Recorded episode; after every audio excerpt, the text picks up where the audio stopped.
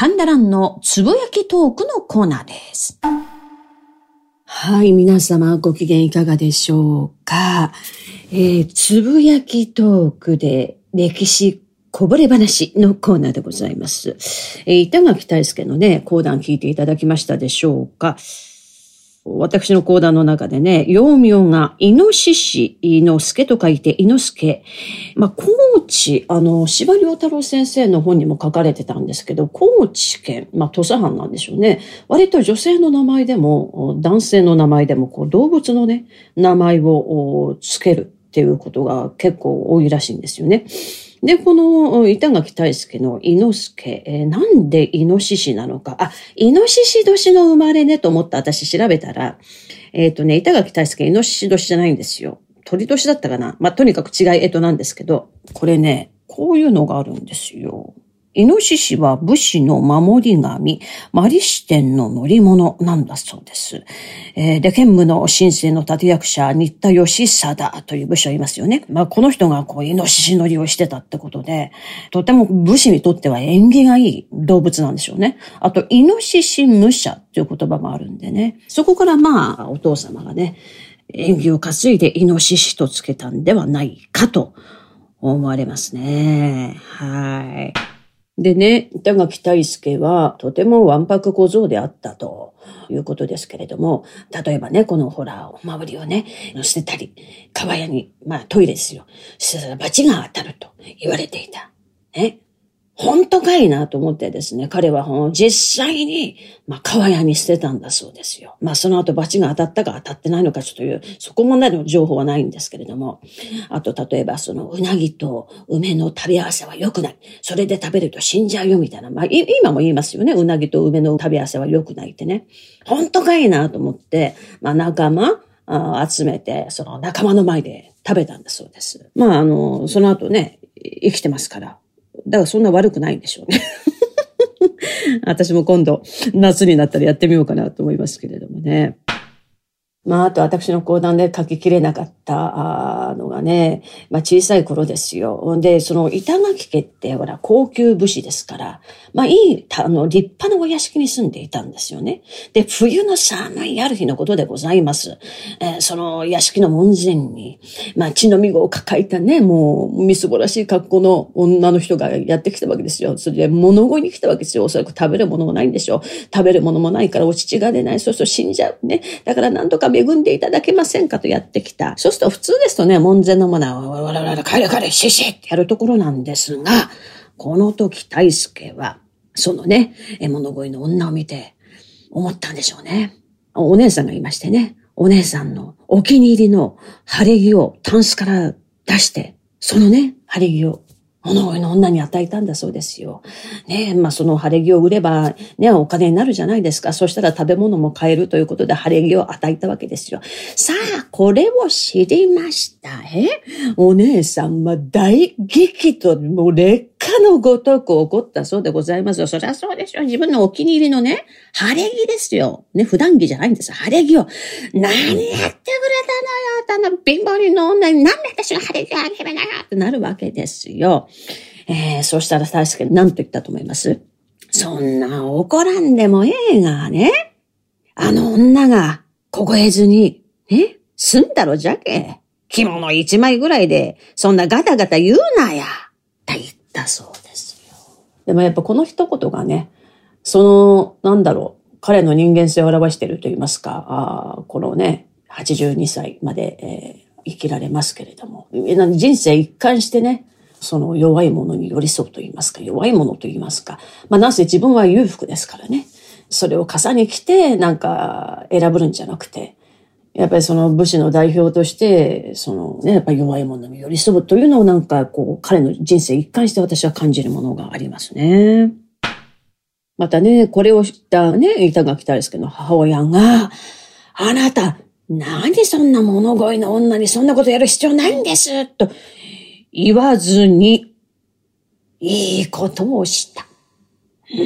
あなたはきっと人角の人間になるであろうと褒めたんだそうでございます。だから多分ね、あの母親のいい教育ってのがあったんじゃないかなとね、私は思います。あ、そうです、そうです。あの、つぶやきトークなのでね。はい。私の寝室で、えー、語っております。えー、現在時刻は午前10時30分。えー、午前中はね、割と、あのカラスちゃんが元気に泣いてるんですよ。もしカーカーカーカー聞こえたら、ああ、ああ、あそのことねと思っていただけたらと思いますね。あ、そうそう。板垣大輔。え、なんで、犬一世なのに、なんで板垣なのってなりますよね。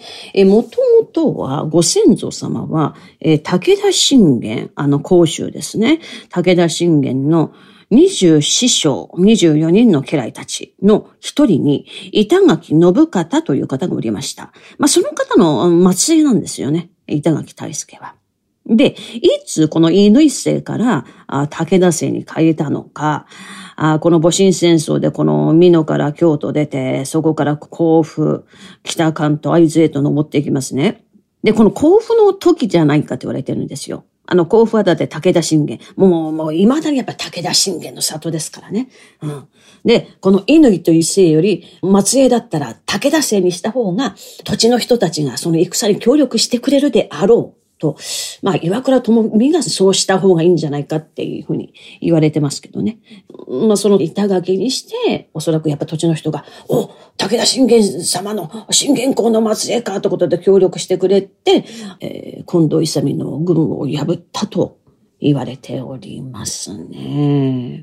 本当ね、板垣大輔はね、すごい明治新政府になると、まあ、政治家になりますけれども、それまでは武士でしたね、幕末は。本当にね、なんせ、高級藩士の息子ですから、もうしっかり、もう武芸から、柔術から、もうしっかり仕込まれて、孫子の兵法、もう丸暗記するほどの、もうすごい武士だったんですよね。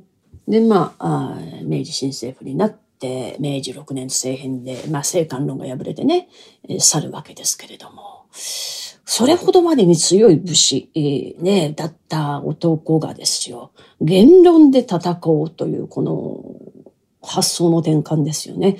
同じ、まあ、政変で去っていった江藤新平、そして西郷隆盛らは、まあ、武力でもって新政府に対抗していくわけじゃないですか。ね、江戸新平は佐賀の乱、そして西郷隆盛は西南戦争となるわけですけれども、それはせず、言論でもって戦う。そしてこの、まあ、ゲアした、ゲアした時ですね、高知にゲアした時に、まあ自分はその、戊辰戦争で合図行った時に、関村民費を感じるわけですよ。武士が戦って民衆たちは逃げていくと。それじゃあいかんと。やっぱり一人一人が国のことを思う。そのために政治参加しなければならないって思うわけですよね。そこでゲアした時に自由民権運動。とにかく一人一人が武士、今まではね、江戸時代は武士が政権を握ってましたけど、そうじゃなくて一人一人が政治に参加するようにするんだ。で、このことで、この自由民権で、またね、投票に出てくるまでは、もう帰らないと。東京には帰らないと宣言したんだそうでございますよね。あ、そうです。話は前後するんですが、戊辰戦争で北関東から登って会津に行きますよね。この北関東ですよ。北関東というのは日光があります。栃木県日光ね。で、私ね、日光好きで何度か行ったんですけど、数年前かな。あの、日光、東武日光の駅から降りて、日光東照宮に行くんでね、歩いて。で、日光東照宮の前に川が流れてまして、そこに赤い橋があるんですよ。金井ホテルがあるのかなその橋のたもとにね、立派な像があって、誰の像かなと思って見たら、板垣大輔なんですよ。えと思って。板垣大輔って土佐藩だよね？と思って。え、なんで日光にあんの？と思いましたら、はい。日光のお山に、まあ、旧幕府軍が陣を取ってるわけですよ。大鳥圭介とかがね。で、まあ、板垣大輔たちが攻め込んでいくと。で、これ日光のお山で戦いになったら、日光東照宮が焼けてしまうわけですよ。戦火にまみれてしまうわけです。で、日光東照宮というのは徳川家康のお墓があるわけです。で、土佐藩っていうのはね、徳川家にお世話になってましたから、徳川家康の祀られてるところが、焼かれてしまう。これはできないと。ということで、えー、お山から降りてきてくださいと、大鳥圭介たちね、旧幕府軍に。えー、で、まあ、下で戦うことになったわけなんですよ。まあ、それによりまして日光東照軍が、えー、その戊辰戦争でも、あの、戦火にまみれずに済んだと。まあ、それは板垣大輔がそうやって言ってくれた。まあ、そう進言してくれた。まあ、お山で戦わずに下で戦おうと、降りてきてくださいと言ってくれたおかげであるということで、そこにね、銅像が建てられているんだそうでございます。なんかね、板垣大輔の人生見ていくとですね、えー至るところに一つ一つ彼がすることにですね、なんて言ったらいいんでしょうね。品があるんですよ。ああ、品があるんですよ。野蛮じゃないんですよ。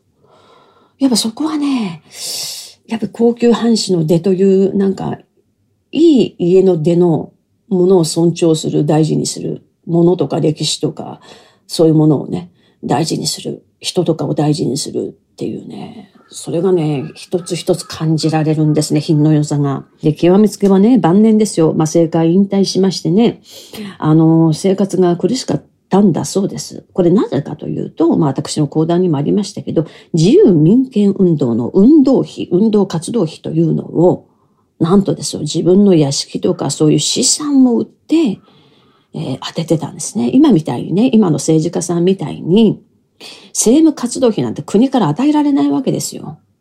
まあまあ時代の違いっていうのもありますけどね。だから本当に、これぞ本当に身を切る改革を、身を切ってね、改革をしていったんだなと思います。で、あまりにもね、ちょっと、と武士は食わねえと高用事じゃないですけど、人に金貸してくれなんてそんなことも言わないですよ。やっぱり武士ですから。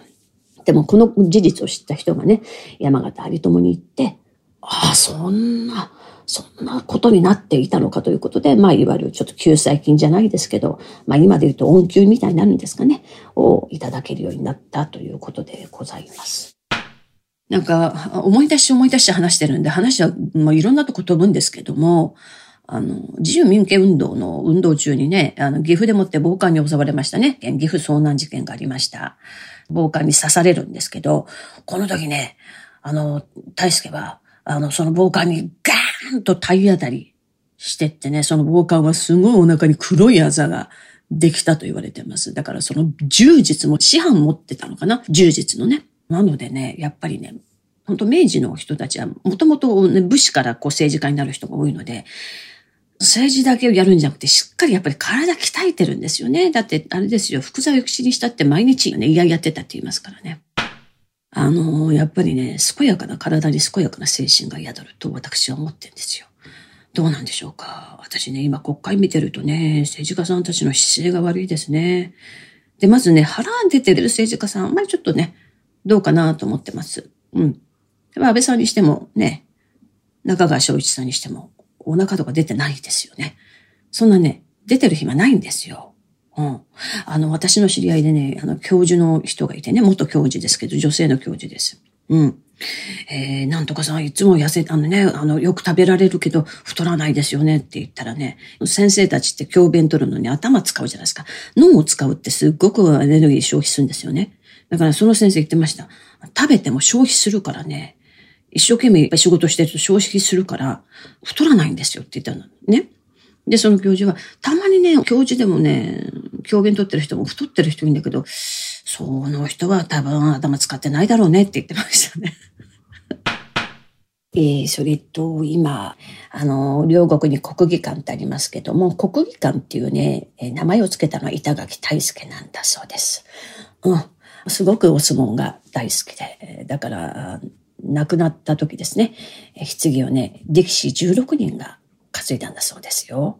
えー、いろんなところに板垣大輔の影響があるなと思います。そして何よりもですね、自由民権運動で国会を開く。で、えー、まあ、選挙になるわけです。まあ、その、民衆から選ばれたものが国会に出るということをね、作ってくれました。そこから選挙制度が起こるわけですけれども、今私たちがね、一人一票一票を持てるっていうのは、まあ当たり前になっちゃってるんですけれども、この一票でもって政治に参加できるんだ。ね、自分たちが国を作るんだっていう道筋を作ってくれたのが板垣大輔なんですよね。えー、本当にそんなことを思いながら、どうぞ皆様、統一地方選挙があります。私たち一人一人のまあ自分に言い聞かせてるんですけどね。今このね、日本が危なくなったのは、一人一人が無関心だったからかなと私思うので、えー、選挙権を持ってる方はぜひとも、本当にこの明治の人たちっていうのは国を持って、えー、やってくれていたわけです。えー、そることに感謝しながら、そしてこのね、先人が作ってくれた美しい日本のためにも、私たちがね、それをありがたく思って、えー、無駄にしてはいけないなと思います。そんなことをちょっと思いながら、また板垣大輔の講談も聞いていただけたら嬉しいなと思います。ということで、えー、つぶやき、久しぶりのつぶやきトーク、in 私の寝室からでございました。